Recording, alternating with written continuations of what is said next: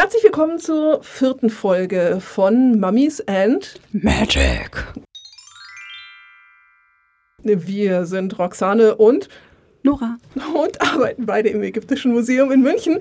Ähm, Dank an dieser Stelle, dass wir das Tonstudio und das Equipment im Ägyptischen Museum nutzen dürfen. Das ist sehr schön. Wir sind da sehr, sehr dankbar für. Ja, danke dafür. Mhm. Und wir sprechen in diesem Podcast über Altägypten in der Popkultur.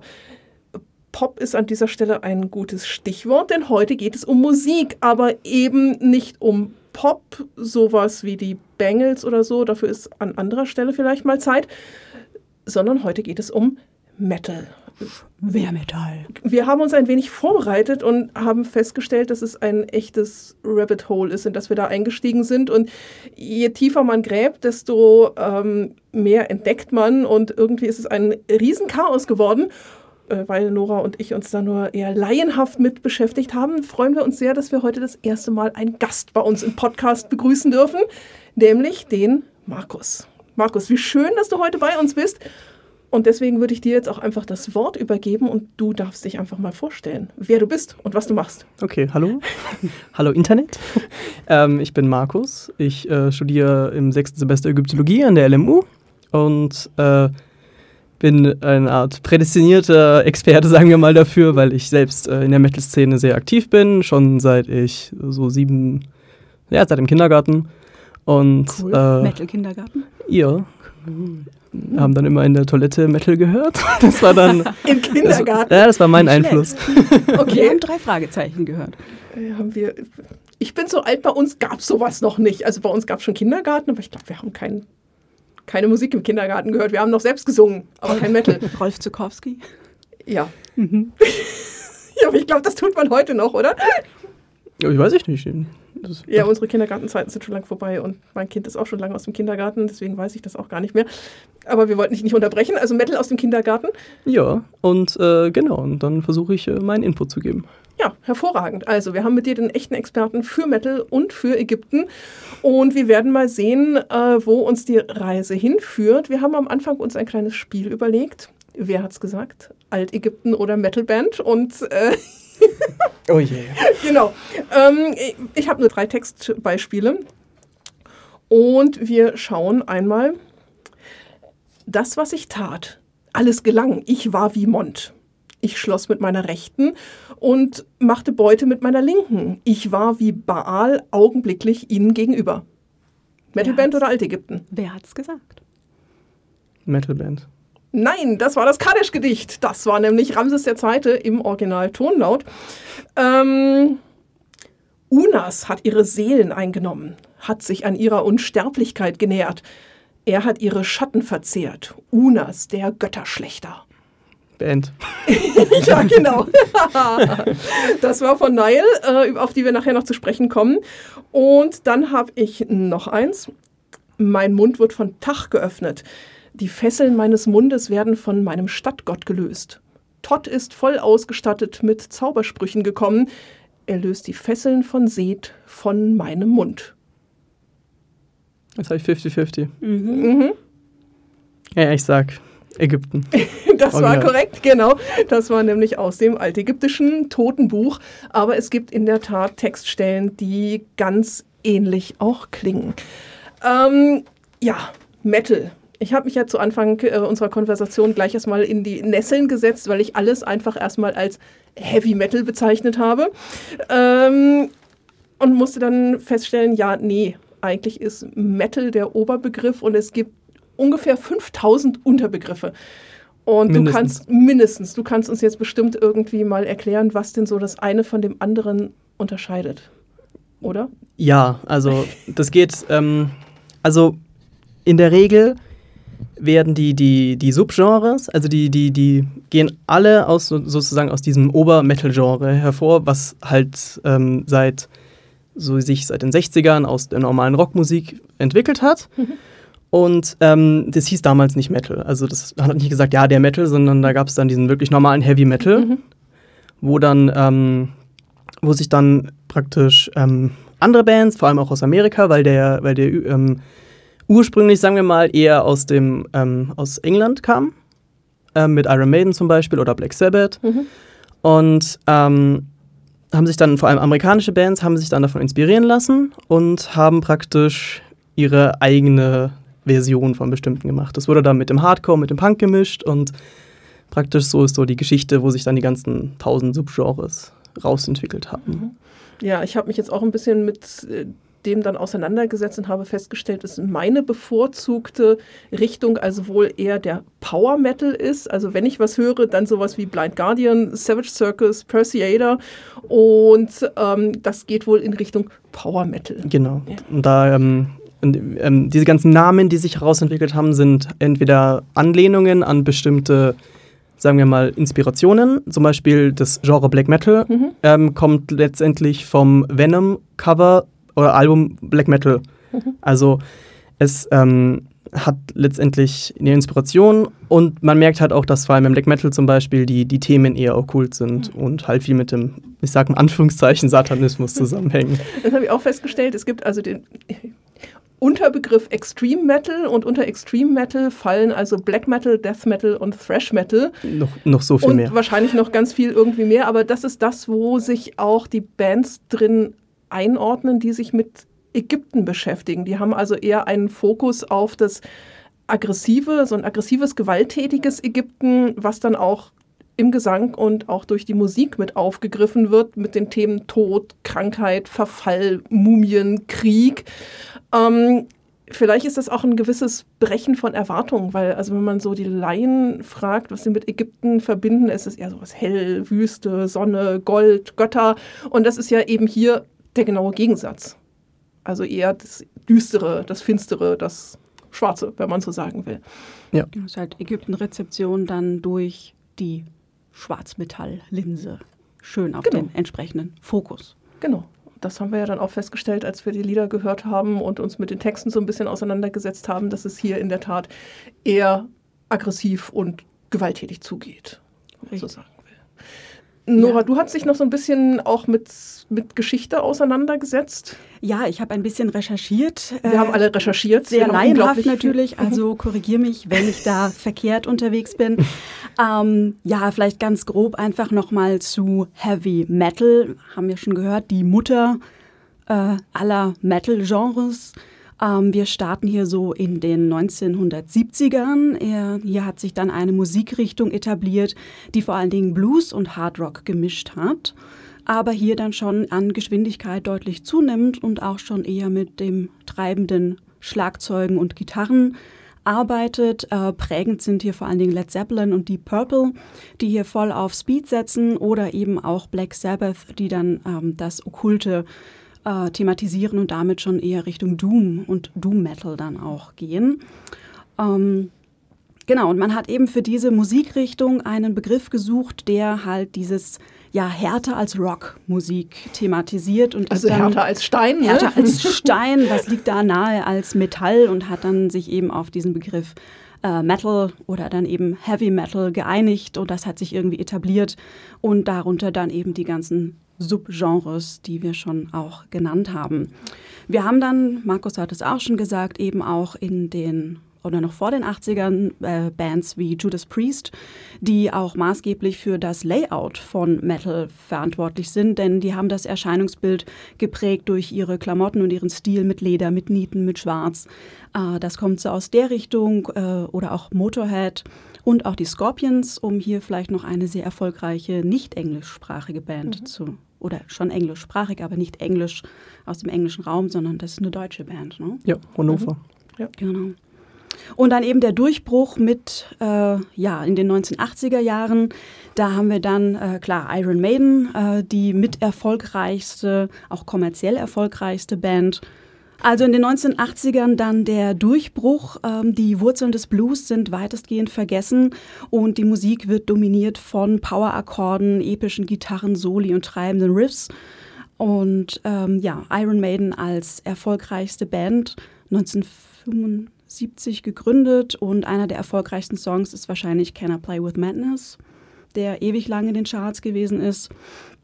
Ähm, Number of the Beast ist ein bisschen Numbers bekannt. of the Beast ist noch bekannter. Ja, genau. Das ist aber ein Album, oder?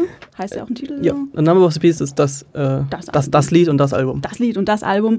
Ähm, ja, genau, also das nochmal gut. Ich habe mich dann fokussiert natürlich auf das 1984 erschienene Album Power Slave, weil in den frühen 80ern geht es dann nämlich auch mit der Ägypten-Rezeption im Metal los.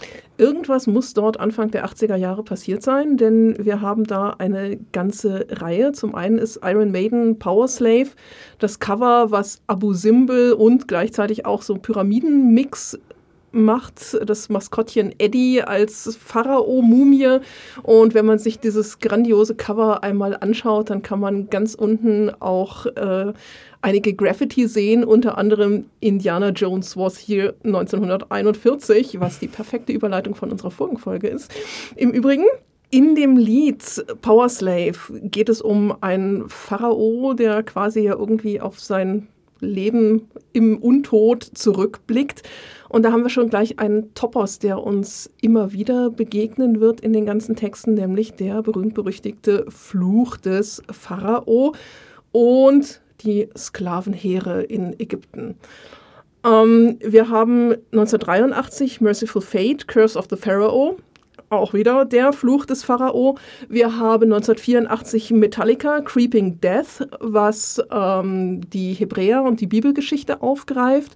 Und wir haben Celtic Frost, Morbid Tales, auch 1984. Da werden wir nachher noch drauf zu sprechen kommen, was nämlich Nitokris und H.P. Lovecraft aufgreift.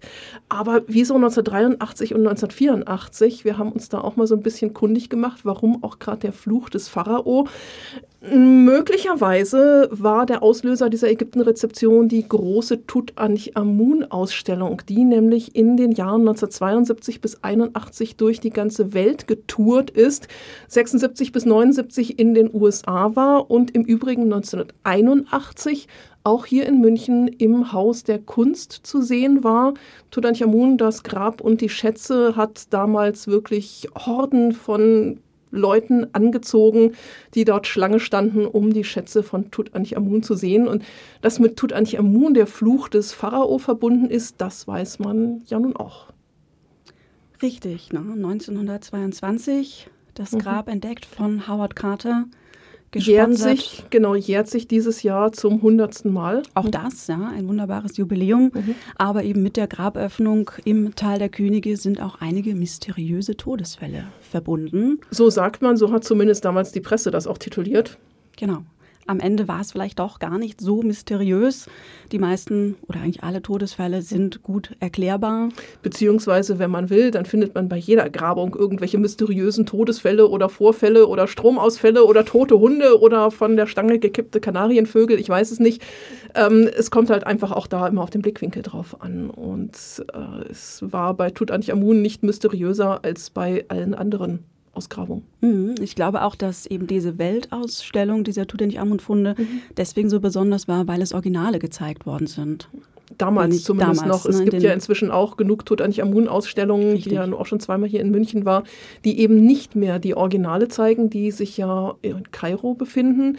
Inzwischen, glaube ich, auch umgezogen sind in das Grand Egyptian Museum. Teilweise, ja. Zumindest teilweise, wo ja dann sie zumindest vorhaben, den gesamten Grabschatz einmal auszustellen. Das sind ja auch viele Sachen, die bisher noch nicht zu sehen waren, die jetzt dann irgendwann, wenn das Grand Egyptian Museum mal in Zukunft eröffnet wird. Wir sind gespannt. Weiterhin. ja, genau. Die sollten eigentlich im Übrigen äh, noch vor uns eröffnen und unsere Eröffnung nähert sich nächstes Jahr auch zum zehnten Mal. Also Ja, aber ich habe da was gelesen, dass die Eröffnung in Planung ist für Ja, die- die relativ zeitnah. Ist, aber ja, auch. Ich habe die das ist seit Datum zehn Jahren zeitnah in Planung. Ja, in Ägypten die Ewigkeit. Genau. Es ist aber, glaube ich, jetzt am Laufen und es soll weitergehen. Aber in den Restaurierungswerkstätten im Grand Egyptian Museum, da sind schon einige der Stücke von Ja. Tutanchamun, auch Sachen, die eher nicht präsent in der Ausstellung sind, die eben schon vorbereitet und restauriert Genau. werden. Sehr spannend da unten. Ja, also wir sind auf jeden Fall gespannt und vielleicht geht also diese erste Ägyptomanie in der Metal-Musik auch auf die Tutanchamun-Ausstellung zurück.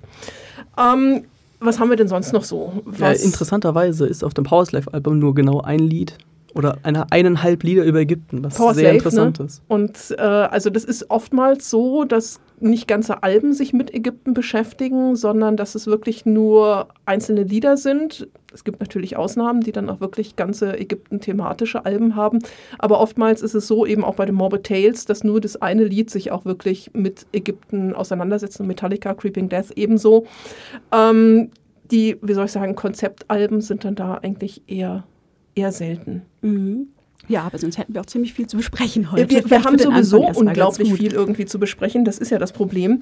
Es gibt noch ganz, ganz viele andere Bands, die sich dann auch mit Ägypten auseinandergesetzt haben. Eine von den, ne, ich will jetzt nicht sagen frühen Bands, aber wir sind ja schon in den 90ern, ist zum Beispiel Gamma Ray, ähm, Valley of the Kings. Und die haben, tada, die nächste Überleitung vom letzten Mal, auf dem Cover nämlich eine Bundeslade klein versteckt. ähm, wobei das ja nun mit dem Tal der Könige eher weniger zu tun hat. Ja, aber es wird hier fleißig gemischt, fleißig zusammengepappt und ein schönes Bild konstruiert, dass es sich auf jeden Fall lohnt, mal genauer zu betrachten. Das auf jeden Fall, und wir haben das ja auch schon bei Indiana Jones irgendwie so gehabt, die wissenschaftliche Korrektheit steht da nicht unbedingt im Vordergrund. Es ist hier bei der Musik sogar noch ein bisschen mehr, weil das vor allem der Unterhaltung dient und man sich dann natürlich an den Themen, äh, mit den Themen beschäftigt, die klassischerweise auch mit Ägypten verbunden werden, die aber so nicht unbedingt ganz korrekt sind. Genau, Mhm. da könnte man vielleicht. Da würde ich teilweise widersprechen. Ja, also es gibt schon Bands, die natürlich sehr, sehr tief auch in die Materie irgendwie einsteigen, aber es ist trotzdem, also wie gesagt, der Fluch der Pharaonen, Mumien, äh, Sklaven. Der Unterschied liegt halt vielleicht ein bisschen darin, dass das einzelne Alben oder einzelne Mhm. Lieder sind. Es Mhm. gibt schon ein paar Dutzend, äh, mit, also die sich zumindest aufgelöst haben oder die es aktuell noch Mhm. gibt, praktisch komplett thematisch ägyptische Bands, mhm. die, die, die sich nur mit Ja. Ägypten beschäftigen. Klar, genau. Also, Also- das, das, das ist in der Tat, also da zu nennen sind vielleicht solche Sachen wie Nile, auf die werden wir nachher noch zu sprechen kommen. Es sind äh, Bands wie Maat, das ist auch eine deutsche Band, ähm, Scarab beispielsweise und eine ganze Reihe von wirklich auch originär ägyptischen Bands, die sich der ägyptischen Mythologie auch sehr verschrieben haben und die da teilweise in der Tat erstaunlich tief drin sind. Aber trotzdem ist, denke ich mal, der Zweck eher Unterhaltung als Bildung.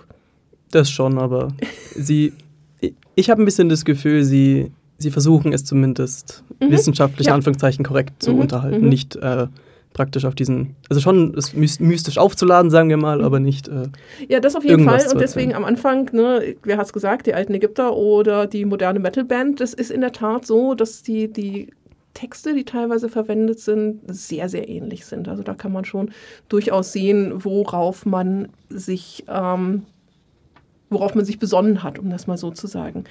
Das, was wir hier machen, kann heute im Übrigen wirklich nur ein Überblick sein. Also wir könnten uns mit jeder Band und mit eigentlich jedem einzelnen Lied, mit jedem einzelnen Album eine ganze Stunde lang beschäftigen. Deswegen wird es auch keine vollständige Liste sein, die wir hier weitergeben. Und ich sehe schon, dass unsere Shownotes dieses Mal sehr, sehr lang werden, wo wir euch das Ganze mal so ein wenig noch über YouTube äh, näher bringen wollen. Gamma Ray hatte ich jetzt eben gerade genannt mit Valley of the Kings. Maat, eine deutsche Band, gegründet 2009, hat zwei Alben inzwischen rausgebracht. 2014 As We Create Hope from Above, 2017 Monuments Will Enslave. Sehr spannend. Äh, Sie haben unter anderem ein Lied Imhotep und mit Imhotep verbindet unser Museum ja nun auch ziemlich viel. Wir haben auch ein paar kleine Imhotep-Statuen. Imhotep war der Architekt des Königs Djoser, derjenige, der die Stufenpyramide in Saqqara gebaut und geplant hat. Ähm, hat eine enge Geschichte mit unserem Haus, weil Professor Wildung, damals Leiter des Museums, auch über Imhotep geforscht hat und auch heute noch gerne und viel über Imhotep redet. Ähm, es ist mir nicht gelungen, den Text von diesem Lied ausfindig zu machen. ich hätte die CD mitbringen können. Steht es da drin? Ja, ich habe. Ja. Die ist übrigens sehr gut. das, ich schweige jetzt, also ich habe festgestellt, das ist so gar nicht meins. Also ich verstehe zumindest gerne, was die Leute singen. Und das versteht man da einfach nicht. Also ähm, vielleicht tauschen wir die CD einfach nochmal aus, also weil es würde mich einfach interessieren, was sie dort. Ja, klar, auf Singen. jeden Fall. Und äh, einen kurzen Ding, es gibt auch eine andere, die, eine andere deutsche Band, die Mhm. aktuell also gerade am Kommen sind, Mhm. die leider aber noch nicht so viel kennen, die heißen Maas. Okay. Die sind äh, gerade am Kommen und Mhm. die, die, die, die machen auch komplett ägyptisch, die ziehen sich auch so ein bisschen so an und so Mhm. und die machen. Ja, das ist bei Maart ja zumindest auch, dass sie alle irgendwie Genau. ägyptische Namen quasi haben. ja, und Das- ich glaube, sie, sie verkleiden sich auch. Mhm, mhm. Und die machen das, also die Maas machen das noch ein bisschen Mhm. mehr. Mhm. Sehr spannend. Guter Tipp. Aber Ja. die sind noch nicht so am Kommen. Also Ja, Maat deswegen- kennt man, weil die genau, wirklich deswegen bekannt haben wir ja sind dich hier, ne, damit du uns auch so ein bisschen Einblick irgendwie in die Szene geben kannst. Ähm, worüber wir auch gestolpert sind, Nightwish, Klassiker. Tutanchamen 1997 und The Pharaoh Sails to Orion 1998. Wobei, Entschuldigung, ich habe auch in Tutanchamen in diesen Text mal reingehört. Das ist ja gruselig. Ähm, ja, die, äh, man, man will mit Tutanchamun die Welt bevölkern und ich denke mir nur so, Entschuldigung, es war ein Kind. Also, Und singt sie nicht da auch, dass sie sich opfern lassen möchte? ja, sie will, sie, sie will und sich also, opfern lassen ja. und er ist ihre große Liebe und sie will mit ihm irgendwie die Welt bevölkern. Ich, so, what? Also ich meine, dazu, ne, wir wollen ja hier auch so ein bisschen fachlichen Hintergrund beleuchten. Tutanchamun ist auf den Thron gekommen, da war der Junge acht und er ist gestorben, da war er ungefähr 18. Ja, also äh, alles andere darf man sich jetzt bitte denken. Also ich habe gedacht, Text so, nee, ich, es- das Lied war auch nicht besonders gut, finde ich. Ähm, Pharaoh Sails to Orion, das erinnert uns natürlich an die Pyramidentexte. Der König, der zu den Sternen aufsteigt und sich dort mit den Sternen irgendwie vereint. Was haben wir noch auf unserer großen Liste? Ähm, vielleicht auch ein Imhotep-Song Imhotep? von Iced Earth von 2001. Mhm. Ähm, auch inhaltlich recht äh, spannend irgendwie. Es geht um Isis, um geheime Schriftrollen, um Osiris, der wiederbelebt wird und äh, der Mensch, der sich irgendwie dieses geheime Wissen aneignet und bestraft wird. Oder also auch eine ganz interessante Interpretation. Ist übrigens auf dem äh, Album, das habe ich mir auch rausgeschrieben, Pharaohs äh, Curse. Also nicht Mhm. Pharao, sondern Pharaoh. Warum? Mhm. Ich habe keine Ahnung. Bestimmt ein Schreibfehler oder so. es, sind, es sind Amis. Also. Okay, ähm, ja. Genau, was haben wir dann noch? Born of Osiris. Mhm. Äh, 2003 und 2005 dann, glaube ich, eben umbenannt in Born of Osiris. Ähm, die haben auch ganz spannende Musikvideos mit sehr viel Motivik. Mhm. Ähm, da tritt zum Beispiel eine riesen Anubis-Statue auf. Die hat mich sehr dann an das Cover von Dio erinnert. Dio hat auch in den 80ern, frühen 80ern Mhm. einen Song gemacht, ähm, Egypt, The Chains Are On. Ähm, und propagandiert da eben auch das Sklavenbild und Mhm. die Sklaven, die eben die Pyramiden gebaut haben. Mhm. Und da tritt ein Heer an Mumien eben auf bei Born of Osiris im Musikvideo, die mich sehr an Eddie von Iron Maiden erinnern. Ja, da gibt es auch ein großartiges äh, Video, wo Eddie als äh, Riesenmumie über die Bühne drüber tanzt. Genau. Genau, das ist eben die äh, World Slavery Tour von, wann war die, 84, 85. Bestimmt zwei, drei Jahre. Die haben ein, ein gigantisches Bühnenbild, das total ägyptisierend ist mit Tempelarchitektur, Mhm. mit Anubis-Statuen. Und da tanzt Eddie ähm, einmal auch, ich glaube, als drei Meter große Mumie auf der Bühne und hinten dann, glaube ich, nochmal so als zehn Meter großes, aufblasbares Wackel at the Head irgendwie, genau. Also auch die Tour eben klar, ne, ganz wahrscheinlich sehr geprägt durch den äh, Ägypten-Hype, durch die Tutanchamun-Ausstellung damals in den 80ern, äh, sehr geprägt. Und äh, ja, ich glaube, Iron Maiden haben das wirklich on the top irgendwie richtig cool ausgereizt mit Ja. ihrer Mit ihrem Bühnenbild. Das auf jeden Fall. Mhm. Ja, es gibt noch unendlich viel mehr. Ich muss nur kurz mal auf meinen Zettel schauen. Born of Also- Osiris äh, ist aber schon eher in dieser Metalcore-Schiene. Also das ist, Genau, äh, es ja. gibt ja dann auch so ein bisschen einen Mhm. Unterschied zwischen diesen traditionelleren, auch Extreme-Metal-Bands und diesen Mhm. moderneren. Mhm. Mhm. Und Born of Osiris schlägt ihn also voll in diese, ja, ich würde nicht sagen Mainstream, aber es ist relativ radiotauglicher Ja. Metal, Mhm. so würde ich mal Mhm. sagen. Mhm. Was ich noch gefunden habe, ist Therion, Therion, wie auch immer man es aussprechen Mhm. mag. Ähm, das ist eine schwedische Band, die gehen so Richtung Death und Symphonic Metal, wenn das so passt. Jo. Und äh, sind äh, 87 gegründet worden. ähm, und kombinieren hier so ein bisschen Einflüsse aus Metal äh, mit Prägungen. Also sie sind sehr beeinflusst von Richard Wagner, das fanden die ganz spannend. Und die haben ganz inhaltlich spannende Texte auch. Es gibt äh, drei Lieder, glaube ich. Das eine ist Seven Secrets of the Sphinx, wobei es inhaltlich, glaube ich, gar nicht so sehr um Ägypten geht. Das nächste wäre The Wonders oder The Wondrous Land of Punt. Mhm. Ähm, da geht es eben um das mysteriöse Land Punt, zu dem ja zum Beispiel auch Hatschepsut äh, gereist ist und über das wir in Del Bahri im Hatschepsut-Tempel ja auch viele Szenen haben. Mhm. Im Refrain von der Band wird Punt auch Netchatar genannt, okay. was auf alte ägyptische Texte eben referiert. Das heißt Atar Netscha im mhm. Altägyptischen, mhm. also das Gottesland. Mhm. Also hier ähm, auch schon gut recherchiert. Allerdings wird es bei Therion eher so als mysteriöses Fata Morgana-Land in der Wüste irgendwo beschrieben, das man schwer finden kann. Und von einem Lied habe ich heute schon den ganzen Tag einen Ohrwurm. Es ist nämlich äh, Son of the Sun. Da geht es um Echnaton. Mhm. Also, also auch einer der Klassiker der Ägypten-Thematik. Genau, da geht es eben um einen Pharao, der in seiner Hybris einen Gott über alle anderen stellt und die Götter ihn dann bestrafen. Und der Refrain ist auch ziemlich catchy. Da geht es dann darum, dass die Sphinx Tränen weint, die Pyramiden wackeln und erbeben und der Pharao des Wahnsinns verfallen ist. Ziemlich cool. Mhm.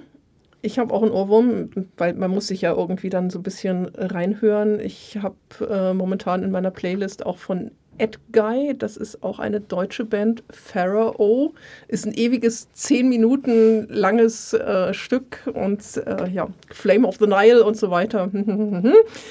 äh, ja, also es sind durchaus auch irgendwie Ohrwurm-taugliche Sachen. Mein absoluter Ohrwurm ist ja von Freedom Call. Ja. Ne? Pharao, fantastisch. Sehr beschäftigt episch. sich Pharao, Pharao heißt immer alles, ne? Aber Freedom Call beschäftigt sich vor allem auch wieder mit Ramses II. Ramses II. ist scheinbar ein Thema, was auch immer ganz gut geht. Mag daran liegen, dass er ja nun auch Kriege geführt hat. Die berühmte Schlacht von Kadesh, die man dann eben in dieser Kriegsvernichtungstodesthematik auch immer wieder ganz gut aufgreifen kann. Wir haben vorher im kurzen Vorgespräch natürlich auch die bekannte Band angesprochen, die sich mit Ägypten auseinandersetzt. Und der arme Markus hat schon die Augen verdreht. Das ist nämlich die Band Nile, also benannt nach dem Nil, die wir hier natürlich irgendwie nicht übergehen können.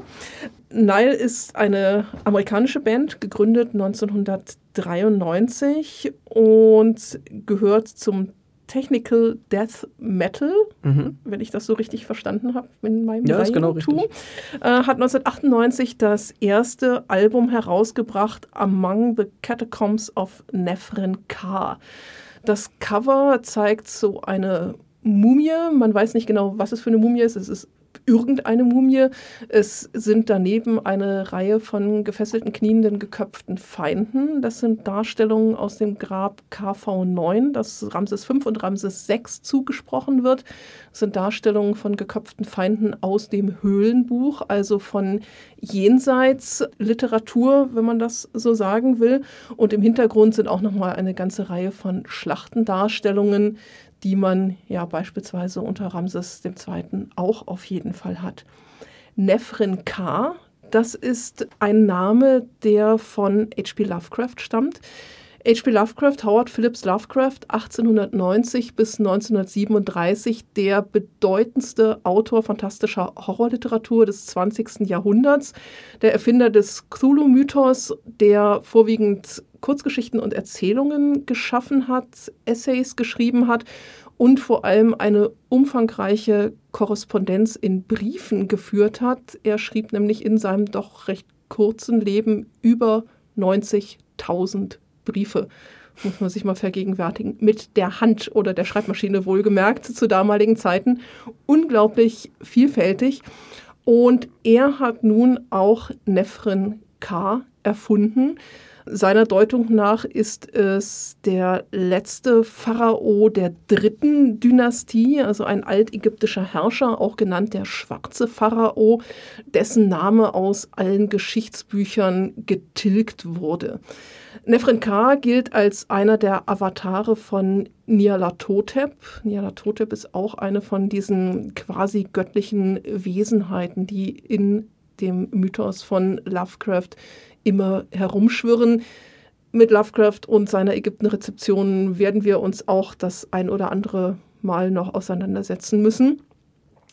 Auf jeden Fall ist gerade diese Lovecraft-Schiene auch etwas, worauf sich die Metal-Bands immer wieder beziehen, weil es natürlich auch wieder dieses ganze, diese düstere und diese Horror-Thematik aufgreift. Nefren K. wird äh, von Lovecraft spannenderweise nur ganz kurz und nur als ein Name in der Geschichte der Außenseiter, der Outsider von 1921 genannt, wird dann aber von anderen Leuten weiter rezipiert, nämlich beispielsweise von Robert Bloch. Robert Bloch ist vom Namen her vielleicht nicht bekannt, aber das ist der, der die Geschichte zu Psycho geschaffen hat. Den Film kennt man auf jeden Fall. Und Bloch hat Nefren K. dann nochmals aufgegriffen, hat eine Kurzgeschichte zu ihm geschrieben, Fane of the Black Pharaoh, 1938 veröffentlicht. Und diese Geschichte hat wiederum Lovecraft vorab gelesen und hat dann seinerseits die Person des Nefren K. auch noch einmal weiter tradiert. Also es ist eine Rezeption einer Rezeption einer Rezeption, auf die dann wiederum auch die Metal-Bands zurückgreifen. Und das ist eigentlich ganz spannend, dass aus solchen Ideen, die mit dem alten Ägypten verknüpft sind, dann auch wieder noch etwas ganz Neues entsteht. Jetzt habe ich schon wieder ganz viel geredet, ne? Guckt mich alle hier so an. Wir lauschen andächtig. Ja. Mhm. Nile hat relativ viele Alben inzwischen herausgebracht, die sich alle mehr oder minder mit Ägypten beschäftigen. Carl Sanders, der Gitarrist, hat auch ein Solo-Projekt, wo er auch schon zwei Alben herausgebracht hat, die sich auch mit Ägypten beschäftigen. Und der steckt in der Mythologie in der Tat sehr, sehr tief drin. Er weiß auch sehr viel. Was ja. ein bisschen, also nee, was halt sehr gut ist für mhm. jemanden, der so viel. Mhm. Also das ist schon wirklich sehr äh, inhaltlich tiefgründig, was mhm. er da äh, alles an, an Fachwissen und mhm. auch an, an Nischenwissen äh, der Ägyptologie anbringt. Das ist nicht nur Ramses oder irgendwelche ähm, Schlagwörter, sondern mhm. das geht wirklich, äh, finde ich, sehr, sehr tief. Also er hat jetzt Ägyptologie nicht unbedingt studiert, aber er hat sich auf jeden Fall in die Fachliteratur ausführlich damit beschäftigt, sehr ja. stark mhm. eingelesen. Mhm. mhm. Ich habe da nur ein bisschen reingeschaut, äh, was für Titel und äh, also was für Titel Nile da besingt und ähm, in welche Richtung da auch die Texte gehen. Also wenn man da halt, äh, ich glaube gerade vom ersten Album Smashing the Antiu ist ein Lied. Mhm. Ist das auf dem ersten Album gleich? Ich habe keine Ahnung. Ich habe hab auch den Überblick inzwischen vergessen. Müssen wir mal gucken. Auf jeden Fall sind die Antiu eben ähm, Wüstenbewohner im Nordosten Ägyptens auf der Sinai-Halbinsel, deren Zerschlagung offensichtlich eine äh, echt schwierige Sache war. Auf jeden Fall wird, äh, nachdem das gelungen ist, durch die Ägypter diese äh, Völker zurückzuschlagen, wird das als Fest regelmäßig äh, gedacht, also mhm. diesem Ereignis gedacht und ist festlich begangen und ist sogar auf dem Palermo-Stein eingetragen. Mhm. Also mhm. das ist äh, ägyptologisch auf jeden Fall irgendwie fachlich greifbar. Mhm. Hast du noch mehr? Weil ich habe auch noch ein paar Stichworte. Äh, Stichwort ägyptische Sprache, altägyptische Sprache wird in Nile auch aufgegriffen. In den Refrains irgendwelche Textzeilen, ähm, die altägyptisch sein sollen. Mein ungeübtes Ohr konnte das jetzt aus diesem Genre nicht raushören, aber das äh, ja, glauben wir, ungehört. Ja, wobei das Problem ja nun auch ist, altägyptisch zu vokalisieren ist nicht so ganz einfach, weil man nicht genau weiß, wie es geht. Und wenn man dann die Laien daran lässt, dann mag das vielleicht altägyptisch quasi klingen, aber ich hatte eher ein Problem, dass es gegrowlt ist und dass ich daraus einfach nicht viel raushören konnte. Unabhängig davon haben sie aber die Grammatik von Batsch äh, dafür bemüht und die ist ja auch fachlich mittlerweile überholt. Ja, ich habe noch ein paar Lieder mir einfach nur rausgegriffen, um die Thematik aufzugreifen. The Gods Who Light Up the Sky at the Gates of Setu bezieht sich natürlich auf die Nachtfahrt der Sonne, die Nachtfahrt des Sonnengottes Re, der am Abend unter dem Horizont verschwindet, durch die Unterwelt fährt und nach zwölf Stunden morgens wieder aufgeht. Dabei die Stunden sind von einzelnen Toren voneinander abgeschlossen und darauf bezieht sich halt auch dieses Gates of Setu. Es kommt in den Liedern auch bezüglich der Nachtfahrt der Sonne ganz oft Apophis vor. Apophis ist das personifizierte Böse sozusagen, gegen das der Sonnengott in jeder Nacht äh, widerstehen muss, den er bekämpfen muss. Und Apheb oder Apophis wird in den Liedern auch ganz, ganz oft aufgegriffen, weil das Böse. Tribunal of the Dead beschäftigt sich mit dem Jenseitsgericht, mit dem Wägen des Herzens, also das, was zwischen dem Leben und dem Tod passiert, wo man beweisen muss, dass man ein gutes Leben geführt hat, um überhaupt ins Jenseits einzugehen. Man hat Black Seeds of Vengeance, Verstümmelung von Feinden, abgeschlagene Hände, abgeschlagene Falli. Das hat man in der Tat aus dem alten Ägypten auch bildlich überliefert.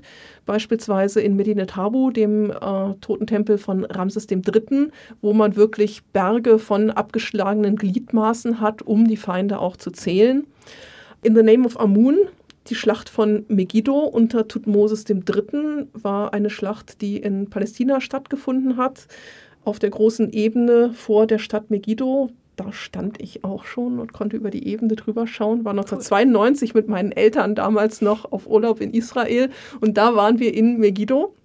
Nicht schlecht, sehr cool. Äh, ja, wir waren auch in den, ähm, in den Kupferminen, wie heißt es, Timna, mhm. wo es ja den Hathor-Tempel gibt oben mhm. auf dem Berg. Wir sind aber nicht hochgestiegen und das ärgert mich noch heute. Aber zurück, also die Schlacht von Megiddo wird dort aufgegriffen. Ramses Bringer of War, natürlich wieder auch die Schlacht von Kadesh. Mhm. Es gibt äh, das Lied Masturbating the War God, wo es auch um Riten in Zusammenhang mit einem ganz alten Gott gibt, nämlich Onuris. Das ist ein frühzeitlicher Jagd- und Kriegsgott, wo es auch um das Fehlen von Feinden geht. Das hat man so nicht, dass also Feinde gefehlt werden. Das Fehlen als Strafe hat man allerdings aus dem alten Ägypten überliefert äh, in Bezug auf die Grabräuberprozesse, wo man also die Grabräuber in der, oh Gott, wann, wann war es, 21. Dynastie? Könnte sein. Glaube ich. Äh, übel. Nicht meine Zeit. Ja, spätes, spätes Neues Reich. Ähm, und da hat man äh, in Theben eine ganze Verschwörung gehabt, in die auch der regierende Bürgermeister von Theben mit verwickelt war. Und da hat man eine Bande von Grabräubern ausgehoben und die sind eben als Strafe dann auch wirklich gefehlt worden. Aber bei Feinden hat man das nicht gemacht. Man hat natürlich auch immer wieder den berühmten Topos des Erschlagens der Feinde. Das ist etwas, was wir im Bild im alten Ägypten auch von der Frühzeit bis in die Römerzeit finden. Der Pharao, der König, der vor sich ein Bündel an Feinden hält und es mit einer Waffe seiner Wahl, ähm, das kann das Krummschwert sein, das kann eine Keule sein, das kann eine Axt sein, der diese Feinde also erschlägt. Das war ein ein ganz, ganz wichtiges Bildsymbol auch im alten Ägypten, weil die Feinde die Personifikation des Chaos waren, der König hingegen die Personifikation der Ordnung und er damit also die Herrschaft der Ordnung über das Chaos symbolisiert. Mhm, ist einer der Ganz kurz gefasst. ältesten Standardmotive oder mhm. ikonischen Motive, die es eben auch in der ägyptischen Frühzeit schon gibt. Mhm. Äh, ganz berühmt die äh, Nama-Palette, mhm. wo eben das Erschlagen der Feinde drauf dargestellt ist, die hier vielleicht im Kontext der Reichseinigung zu deuten sind. Genau, die Nama-Palette und auch den Keulenkopf des Name, wo man das Ganze ja auch nochmal drauf hat. Nee, hat man auf dem Keulenkopf auch das Erschlagen der Feinde? Oder, nee, da hat man nee, das Seetfest. Keulen, ne? Auf dem Keulending sind eher rituelle äh, Szenen drauf, ja. Mhm. Aber auch Name. Genau, klar, alles Name. Alles Name. Oder mhm. Skorpion, der hat, glaube ich, auch so einen reliefierten Keulenkopf, so einen richtig großen, mhm. melonengroßen mhm. Kopf. Da sind, glaube ich, ah, ich glaube auch irgendwelche rituellen Tempeldarstellungen drauf oder sowas. Ich weiß ja. es gar nicht mehr genau. Ja, aber im Kontext der Erschlagen der Feindeszene gibt es eben auch noch diese Ächtungstexte und über die hat Nile auch ein Lied gemacht. Ächtungstexte heißt was? Ächtungstexte sind sogenannte, es läuft ein bisschen unter Feindabwehr, mhm.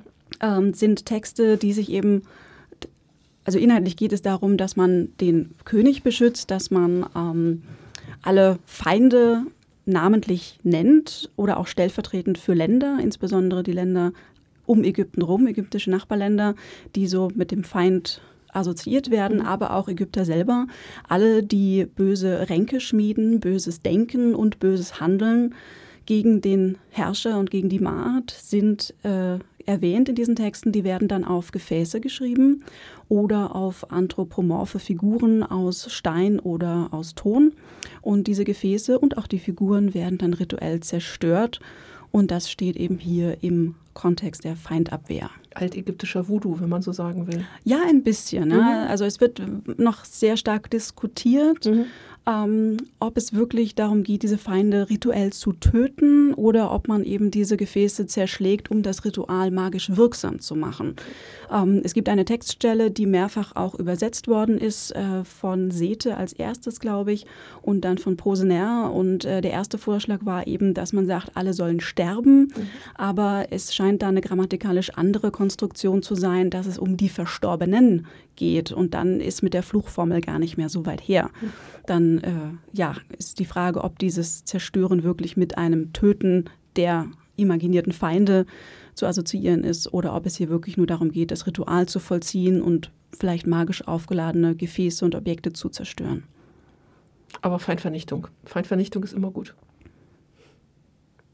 Ich habe noch The Inevitable Degradation of the Flesh und Opening of the Mouth, also die Mundöffnung, genau das Mundöffnungsritual, was man am Verstorbenen verzogen hat, um ihn zu befähigen, im Jenseits auch alles zu tun, was man mit den Sinnesorganen quasi macht. Eine Art magische Wiederbelebung und man hat natürlich auch wieder die ähm, ganzen Topboy-Auferstehung der Toten, Zerfall, Nekromantie die immer wieder sehr beliebt sind. Ja, also es ist ein Fass ohne Boden oder ein Sarg ohne Boden. Markus, was ist denn deine Lieblingsband, die sich mit Ägypten beschäftigt? Chris Kent aus Ägypten. Ah. Mhm. Die sind sehr gut. Mhm. Ah. Aus Ägypten gibt es nämlich in der Tat eine ganze Reihe von Bands, die sich dem Black Metal versch verschrieben haben. Äh, Crescent in der Tat, jetzt muss ich wieder Zettel. Wir haben heute noch nicht geraschelt. Das hat ne? sich ja auswendig parat, wenn das deine Lieblingsband ist. Was denn? Alles dazu. Alles über Alles diese Band. Hm? Ja, die gibt es seit äh, Ende, Ende der 90er ungefähr. Also die gibt es schon ewig lang, haben aber leider noch nicht so viel gemacht, was glaube ich darauf zurückzuführen ist, dass ähm, Metal und generell Musik, was so alternativ ist, in Ägypten nicht groß gefördert wird und mhm. man sehr wenige Möglichkeiten hat. Mhm. Ähm, aber sie, sie haben dann doch immerhin äh, zwei Alben gemacht. Oder drei sogar. Zwei und eine EP auf jeden. Fall.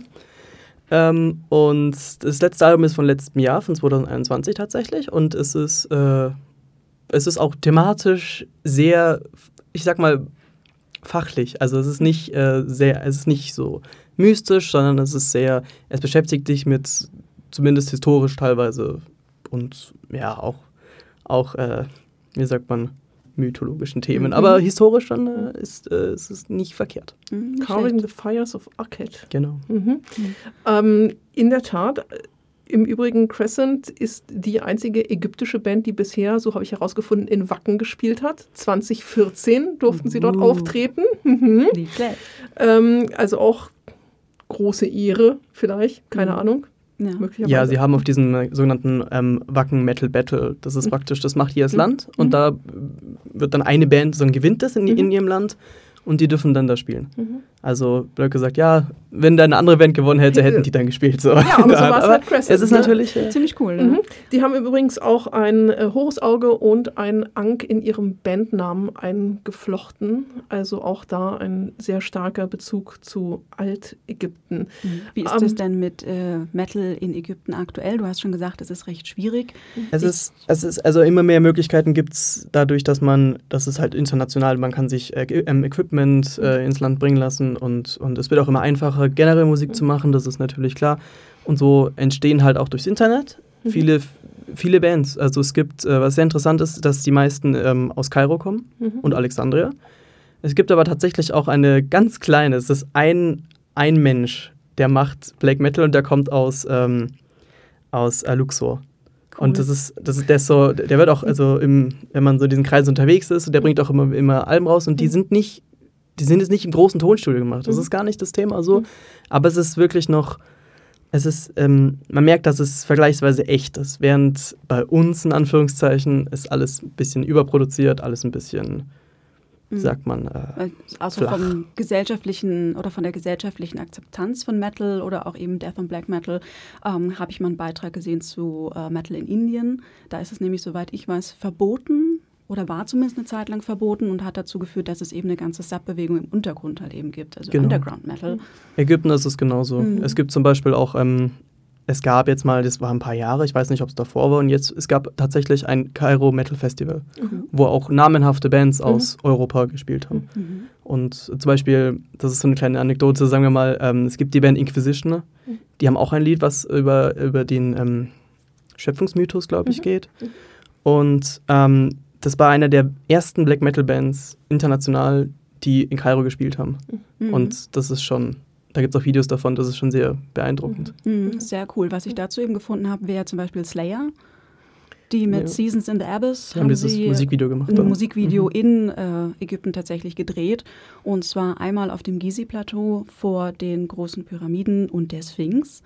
Und dann auch sehr spannend ähm, in der Masterbar des Wesirs Mereruka aus der sechsten Dynastie. Es ist sehr krass, wenn man sich das Video anguckt. Die spielen echt in diesem Grab. Und so, Gott, die ganzen Reliefs und die Statuen. Ja, also das, das Archäologenherz ist so ein bisschen, oh mein Gott, das Metalherz ist so wie krass. ähm, also, dass das halt A, möglich war, gerade weil auch Slayer immer ja wieder so ein bisschen als äh, Satanisten auch verschrien sind. Mhm. Das ist natürlich auch in Ägypten ein ganz großes Problem. Ähm, Habe ich auch ein bisschen Erfahrung mitgemacht. Man wird darauf angesprochen, ich hatte mal ein Piercing, ein Augenbrauenpiercing. Man wird darauf angesprochen, es wird teilweise bewundert, teilweise auch wirklich sehr stark abgelehnt. Ähm, und deswegen fand ich das so beeindruckend, dass Slayer Mhm. halt einfach da noch hat filmen dürfen. Mhm. Ich war ähm, letzten Monat, war ich auch, und dann ich wurde nie angesprochen. und ich habe aber auch extra nicht die schlimmen T-Shirts mitgenommen, also so ist es natürlich Ja, nicht. ich, sonst hatte ich ja auch meine ägyptische Arbeitskleidung an, also ganz normale Grabungsklamotten. ja, aber Und, außerhalb ähm, so. Also ich sehe jetzt auch nicht wirklich böse aus. Ja, vielleicht gerade deswegen. Ja, vielleicht verwirrt das. Ich weiß es nicht. Aber war ganz spannend, die Erfahrung einfach zu machen. Viele fanden es auch toll. Mhm. Ja, cool. Ja, also wie gesagt, es gibt noch eine ganze, ganze Reihe weiterer ähm, ägyptischer Black Metal Bands. Eine davon ist beispielsweise Odious. 1998 in Alexandria gegründet, ähm, die so ein bisschen in die, wie soll ich sagen, orientalische Melodie-Ecke noch so ein bisschen mit, mit reingehen. Die haben zwei Alben rausgebracht. 2007 Mirror of Vibrations, da ist auch das Cover mit altägyptischen Motiven geschmückt. Das ist nämlich eine geflügelte Isis, die da drauf ist, die vom Tutanchamun-Schrein kopiert ist. Und 2015 haben sie das Album Skin Age rausgebracht. Was ich sehr spannend fand, ist die Band Lycopolis. Das, das- ist die Band aus Luxor, die ich Ah, meinte. mhm, genau, also das ist wirklich ganz, ganz, ganz klein. Asyut, Lykopolis, die Stadt äh, des Gottes Upuaut, das ist der, der Wegeöffner, also eine schakalsköpfige Gottheit. Deswegen hat man halt in griechischer Zeit Lykopolis, die Wolfsstadt, dazu gesagt. Ähm, es gibt die Band Ethereal Credence äh, aus dem Jahr 2008. Die haben 2020 ihr erstes Album The Dawn of the Arabian Age äh, herausgebracht. Es gibt eine ägyptische Band namens Osiris, die es wohl seit 1996 schon gibt, die aber erst 2021 ihr erstes Album rausgebracht haben, Meanders a Soul. Es gibt Hekate, 2014 gegründet mit zwei Alben. Und dann gibt es relativ bekannt die Ban- Band Scarab, 2006 in Kairo gegründet und die haben inzwischen, wenn ich das richtig sehe, vier Alben herausgebracht. Also finde ich für Ägypten ziemlich erstaunlich, dass es doch da so viel und auch gerade relativ Neues gibt. Also es gibt ganz, ganz viele, die in den letzten zwei Jahren Alben veröffentlicht haben. Aber waren das jetzt ähm, nur die sich mit Ägypten beschäftigen oder aus Ägypten? Das waren aus Ägypten, die sich mit Ägypten beschäftigen. Okay, ja, da gibt's doch, da gibt's noch. Ja, natürlich, äh, ich sag doch, das ist, wir haben hier wirklich nur an der Oberfläche gekratzt, also sehe es uns nach. Allem, nee, nee, nee, gar nicht, weil vor allem interessant ist, dass ich zwei, drei davon gar nicht so, äh, weil ich habe mir eine nette Liste gemacht mit den ganzen und die ich gar nicht äh, auf dem Schirm hatte. Mhm. Mhm. Also Wer ein steht da bei dir noch auf der Liste? Bei mir steht zum Beispiel noch Arsh Anubis, Das ist aber eine internationale Band. Mhm. Aber da gibt es auch einen in Ägypten, Hatorius. Mhm. Die haben aber nur ein Album gemacht, was mhm. auch überhaupt nicht bekannt ist. Ähm, Osiris mhm. und äh, Seht E. Sieht I, keine Ahnung. Und es gibt ähm, noch Ur Uraeus. Mhm. Okay. Und dann gibt es auch einen Haufen, Haufen andere aus, aus aller der Welt. Also gefühlt jede Band, jedes Land auf der Welt hat ihre eigene Ägypten-Band, so mhm. in der Art. Mhm. Ja, also es ist ganz spannend. Es scheint wirklich ein Thema zu sein, das äh, sehr gut angenommen wird. Also auch gerade eben im, im Metal-Bereich. Man natürlich, man findet viel, also wie gesagt, ich, Blind Guardian, ne, Blind Guardian beschäftigt sich halt auch mit sowas wie Herr der Ringe und diesen ganzen Mythologien, also diesen ganzen Fantasy-Sachen, die werden natürlich aufgegriffen, aber dass gerade Ägypten auch dort so ein Thema ist, was unglaublich zieht, finde ich schon sehr, sehr mhm. Ja, wahrscheinlich findet man auch im Pop-Bereich ähnlich viele, wenn man da mal gräbt. Das ja. machen wir dann mal in einer anderen Folge.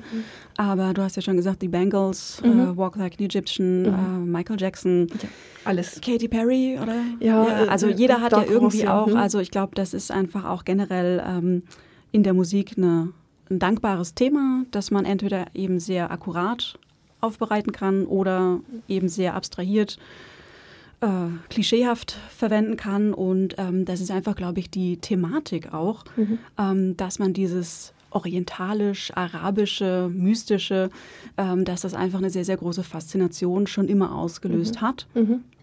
Und dass man das in der Musik eben dann auch verarbeitet, neben glaub, Film und Buch. Da wolltest du noch ein bisschen sozialtheoretischen Hintergrund zu liefern. Ne? Uh, Passa, Gänsehaut. Ähm, mhm. Ja, also Sozialtheorie in der Hinsicht, weil es eben auch, ich muss kurz nochmal meinen Zettel. Raschel, raschel. Wir müssen immer im Hintergrund rascheln. Ja, äh, Ägyptenrezeption gibt es ja eigentlich schon seit der Antike. Also Griechen und Römer fahren auch voll drauf wir, ab. Das Museum hat ja auch noch seinen eigenen Podcast auf die Ohren. Da haben wir eben auch über Ägyptenrezeption neulich erst geredet. Verlinken wir auch in den 1000 Shownotes, die hier dazukommen. Genau, dann äh, kann ich das auch hier schön auslassen, äh, weil das auch einfach zu weit führen würde. Ähm, den ersten Hype in Europa haben wir dann wahrscheinlich äh, wirklich in den 20ern mit der Entdeckung des Grabes von Tutanchamun. Wir haben es vorhin schon grob gesagt. Aber auch die 20er erleben dann auch ihre äh, ja, Ägypten ästhetisierende Phase. Da sind dann Schmuck, Bücher, Cover von Büchern und Cover von Platten und Musik äh, sind da auch mit Mumien, mit Tutanchamun drauf. Ähm, also das ist da auch schon überall. Und dann wahrscheinlich dann in den 80ern der zweite Hype eben durch diese Weltausstellung. Und äh, ja, wenn man eben jetzt mal fragt, was ist denn typisch ägyptisch oder was sehen wir dann auch auf diesen Metal-Covern mhm. äh, typisch ägyptisches, Pyramiden, Mumien, Hieroglyphen, der Pharao.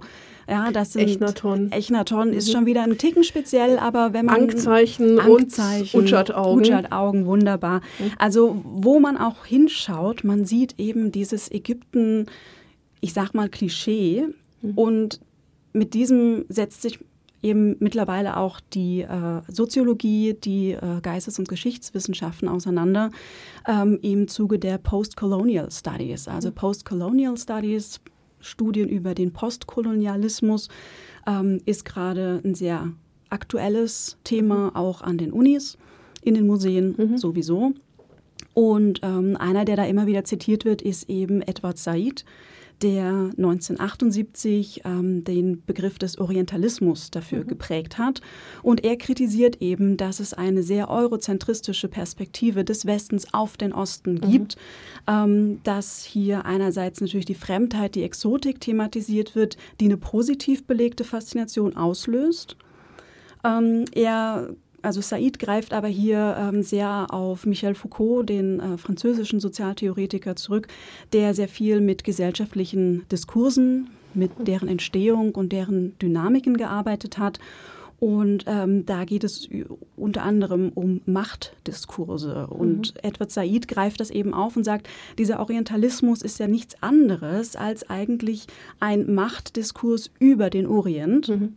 in dem nämlich der ähm, Westen, der Okzident, der sich selbst als wissenschaftlich aufgeklärt betrachtet, eben zwar in einer faszinierenden Perspektive auf dieses mythologische, exotische des Orientes blickt, aber dadurch eben auch ein Machtgefälle beschreibt, weil es eben im Gegensatz zur wissenschaftlich aufgeklärten Westlichkeit hier ein mythischer fast schon rückständig betrachteter äh, exotischer Faktor kreiert mhm. wird und äh, ja, das eben halt im Zuge der Postcolonial Studies weiterhin diskutiert und aufgegriffen wird. Said wird auch sehr stark kritisiert für diese Sachen und ähm, man darf das hier vielleicht auch nicht zu eng gerade auf unser Metal-Thema äh, beziehen, weil ich mir nicht denke, dass diese Metal-Bands das als negativ aufgefasst haben, sondern doch schon eher was Positives. Mhm in ihrer Faszination mit der Thematik des alten Ägyptens verstehen. Aber so viel eben nochmal zum Forschungsdiskurs, der aktuell an den Unis und den Museen geführt wird. Mhm. Also wir sind hier voll on the top sozusagen. Absolut. Ja, es ist natürlich immer ein, ein, ein Problem, wenn man sich mit solchen anderen Kulturen beschäftigt und die dann halt als das Fremde bezeichnet oder das andere wiederum bezeichnet wird. Ähm, man selbst bezeichnet sich dann halt als das Normale, die Norm und das andere ist das, was davon abweicht. Und das ist halt wirklich ein sehr eurozentristischer Standpunkt. Das ist halt einfach so. Allein das Wort Orient ist ja auch ja, nur ne? aus einer mhm westlichen Perspektive zu denken, mhm. weil es eben Richtung genau für den der, der Orient ist, ist, für sich selbst eben nicht der Orient, ne? sondern genau. es ist halt von uns aus eine eine Ortsbezeichnung. Ähm, genau. Ja. Das eben gen Osten, mhm. das Morgenland äh, mhm. bezeichnet. Das funktioniert aber natürlich nur, wenn man von Westen nach Osten schaut. Mhm. Von Osten her gesehen funktioniert der Begriff schon wieder nicht. Mhm. Ähm, ja, aber dahingehend eben sehr, sehr spannend und ähm, in der Hinsicht eigentlich auch ganz schön, weil es eben auch zu einer Auseinandersetzung mit Ägypten, mit dem Orient führt und dann eben auch zu einer Auseinandersetzung und zu mehr Verständnis dann auch führen kann und zu tollen Podcasts wie diesen. das auf jeden Fall. Also ich meine, man wird natürlich auch durch, durch solche Musik und äh, durch solche Thematiken damit äh, dazu angeregt, sich damit auseinanderzusetzen, genau, sich damit sich eben zu, zu beschäftigen. Mhm. Sich damit zu beschäftigen und dann vielleicht auch ein bisschen die rosarote mhm. Brille mal zur Seite zu legen. Gelingt natürlich nicht immer, aber mhm. vielleicht ab und zu, um da mal reinzuschauen, mhm. ähm, was dieser Orient alles so bietet. Mhm. Wie ist es bei dir, Markus? Ich meine, du, du kommst nun aus beiden Richtungen, aus der Ägyptologie und, und aus dem Metal. Was machst du wirklich fachlich was auch in dem Bereich? Also ja, also ich will vor allem die ägyptischen Bands aufarbeiten mhm.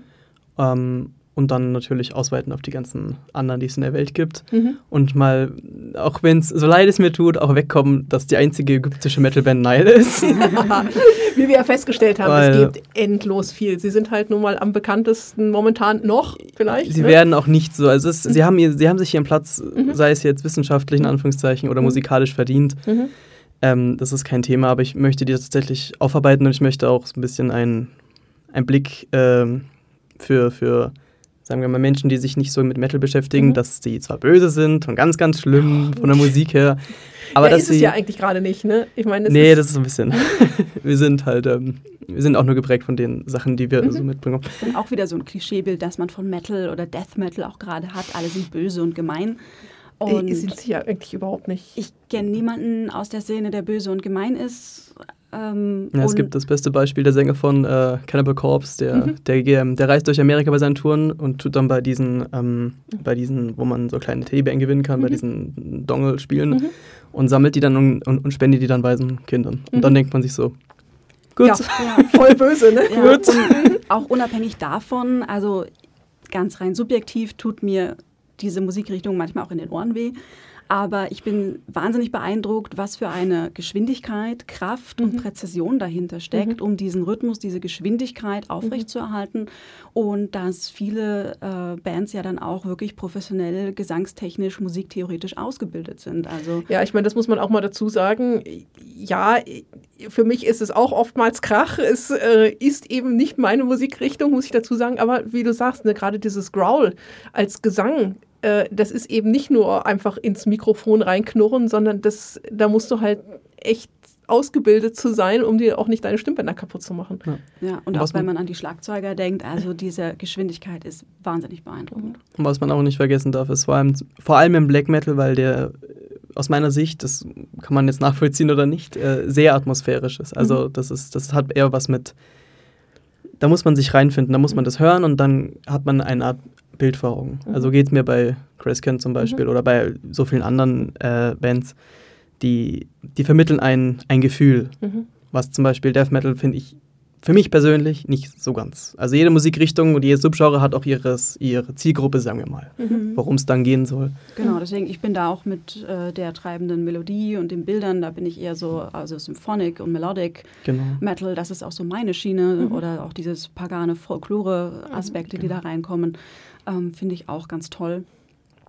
Ähm, ja, und vielleicht auch, wenn man da sagt, man kann mit der Musik ein Bild kreieren, Mhm. eben auch viele dieser Bands oder die Lieder, in die wir reingehört haben, stimmen ja auch von der von den Tonleitern, Mhm. von den Tonlagen her äh, eine gewisse Melodieabfolge an, wo man sagt, boah, das klingt total arabisch oder ägyptisch. Mhm. Und ich habe da auch ein bisschen gegoogelt. Ich weiß nicht, wie gut du dich mit Musiktheorie auskennst.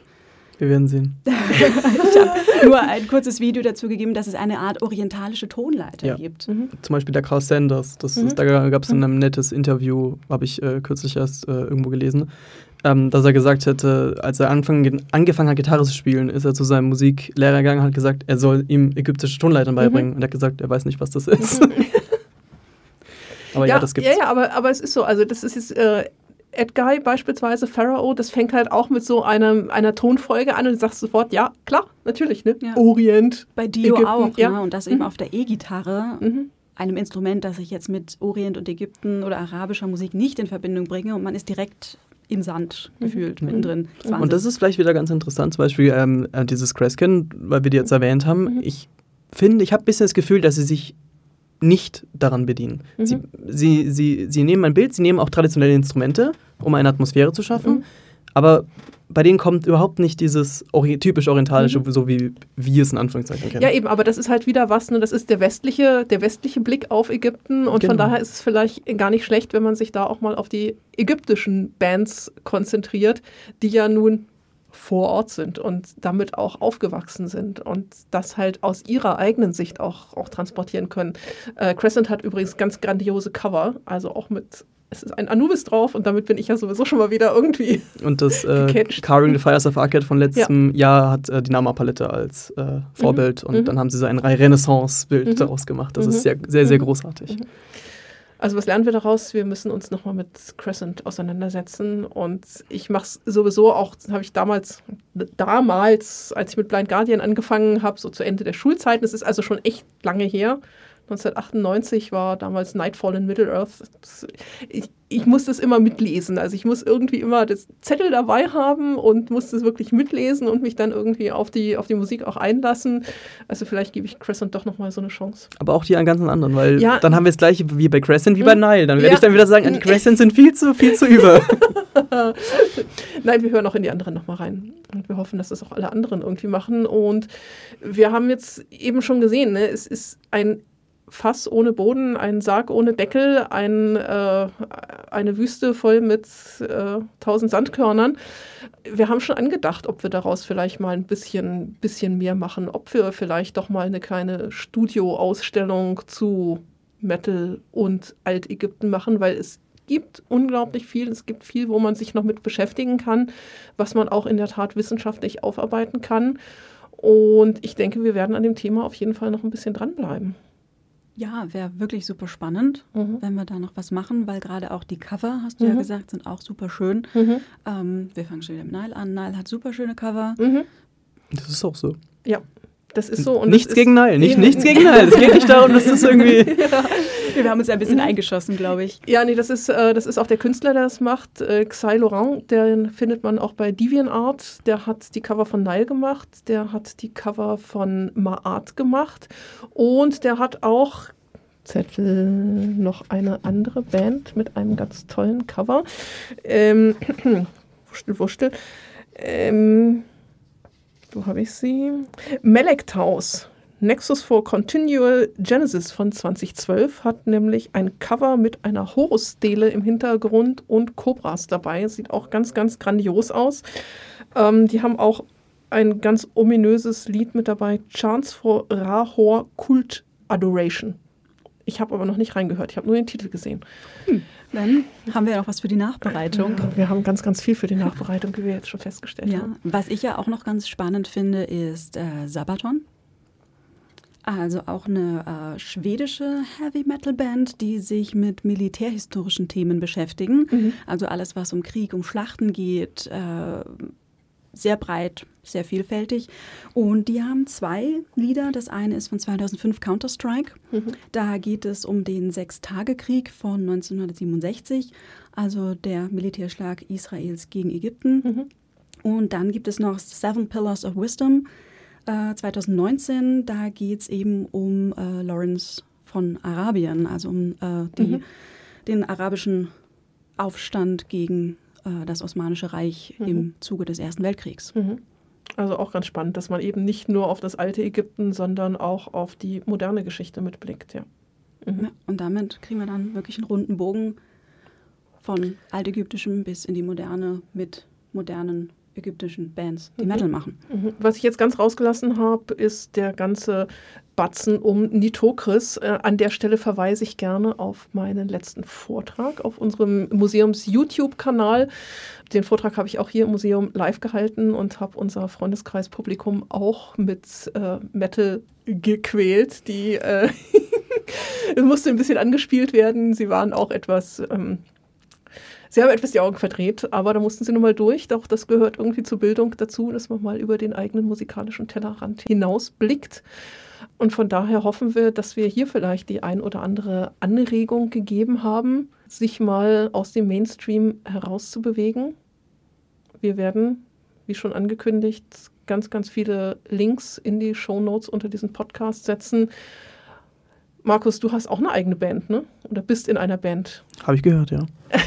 Haben wir auch gehört. Wir sind ganz Das wäre jetzt deine Chance, dafür nochmal Werbung zu machen. Achso, ich, ich darf Werbung machen. Ja, natürlich Klar. darfst du Werbung machen. Okay, meine Band heißt A Feast for Crows, nach dem äh, gleichnamigen Buch George von Martin. Äh, yes. wir haben aber nichts damit zu tun.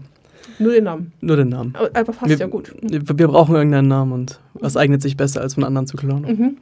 Hervorragend. Wo findet man euch? Äh, überall. Spotify, YouTube, Facebook, Instagram. Macht ihr auch Ägypten? Tatsächlich, weil ich die Cover, also nicht die Cover, die, die, die Inlays mache, wo dann die ganzen Texte drinstehen, habe ich mir mal bei unserem letzten, unserem aktuellen Album mal äh, genehmigt, ein kleines hieroglyphisches äh, Auf Wiedersehen reinzumachen. Hervorragend. Das heißt also, es lohnt sich auch da mal vorbeizugucken und eine lokale Band zu unterstützen. Auf jeden Fall. Mhm. An dieser Stelle würde ich sagen, machen wir Schluss. Klingt gut. Ja? Ja. Dann sagen wir danke, dass du da warst, Markus. Vielleicht kommen wir bei Zeiten nochmal auf dich zurück. Ich hoffe. Ausstellung. Maart-Artikel. Wir haben ja unsere Museumszeitschrift. Ne? Ja, vielleicht können wir das da auch nochmal aufarbeiten. Und vielleicht steigen wir doch mal bei dem einen oder anderen tiefer in die Materie ein und beschäftigen uns mal mit einem Album oder Texten, um die nochmal genauer auseinanderzupflücken und zu analysieren. Auf jeden Fall denke ich, dass wir jetzt einen ganz guten Überblick von Anfang der 80er bis in die moderne Zeit, also fast 40 Jahre gegeben haben, wo es ganz, ganz viel zu entdecken gilt. Worüber sprechen wir das nächste Mal? In oh, zwei Wochen? Ich das glaub, müssen wir noch austüfteln, aber ich glaube über ein gewisses Buch. Ein gewisses Buch, vielleicht ja. auch mehrere gewisse Bücher, ja. die ich geschrieben habe. Brauchen wir auch nicht viel Vorbereitung. Ich, ich habe sie geschrieben, du hast sie gelesen. Klingt ähm, einer guten Kombi. Genau, da können wir da nochmal drüber sprechen. Also würden wir uns sehr freuen, wenn ihr auch das nächste Mal wieder einschaltet, wenn ihr euch jetzt zunächst einmal, wenn ihr diesen Podcast beendet habt, auf YouTube stürzt und auf Heavy Metal, auf Metal ich musste es rauskriegen. Ja, ich bin ja auch lernfähig, aber es ist halt einfach so drin. Ähm, in diesem Sinne sagen wir Dankeschön. Ja, bis zum nächsten Mal. Ansonsten, Markus, brennt dir noch was unter den Nägeln? Das wäre deine Chance. Noch mitteilen willst? Wunschlos glücklich fürs Erste? Ist, die Gelegenheiten sind vorbei. Oh, nein, nein, nein, nie. Es darf noch nachgereicht werden, so es ist darf noch nachgereicht Na klar. Also nee, mir fällt nur ein, Septic Flash haben gerade wieder ein neues Album rausgebracht. Das heißt ähm, Modern Primitive. Und das erste Lied, gleich das erste Lied, geht ähm, äh, um den Osiris-Mythos. Ja, hm. perfekt. Siehst du, gleich wieder was zum Reinhören. Und das war eine griechische Band. Auch cool. Mhm. Ja, über Griechenland können wir auch noch mal was machen, weil gerade Alexander der Große, Antikenrezeption im Metal, ein weiteres Fass ohne Boden ist. Mhm. Gerade auch Iron Maiden 1986, Alexander the Great hat da irgendwie einen Trend gesetzt. 84, glaube ich. 84, ich weiß nicht. Auch 84? Was war denn da los? Die Leute hatten Zeit, Damals noch. Damals noch. Mhm. Haben Ägypten geliebt, lieben es heute noch. Und Antike sowieso. Und Alexander den Großen. Cooler Typ. Genau. Und damit machen wir jetzt Schluss. Wirklich. Schluss. Dankeschön. Bis zum nächsten Mal. Ciao, ciao. Tschüss.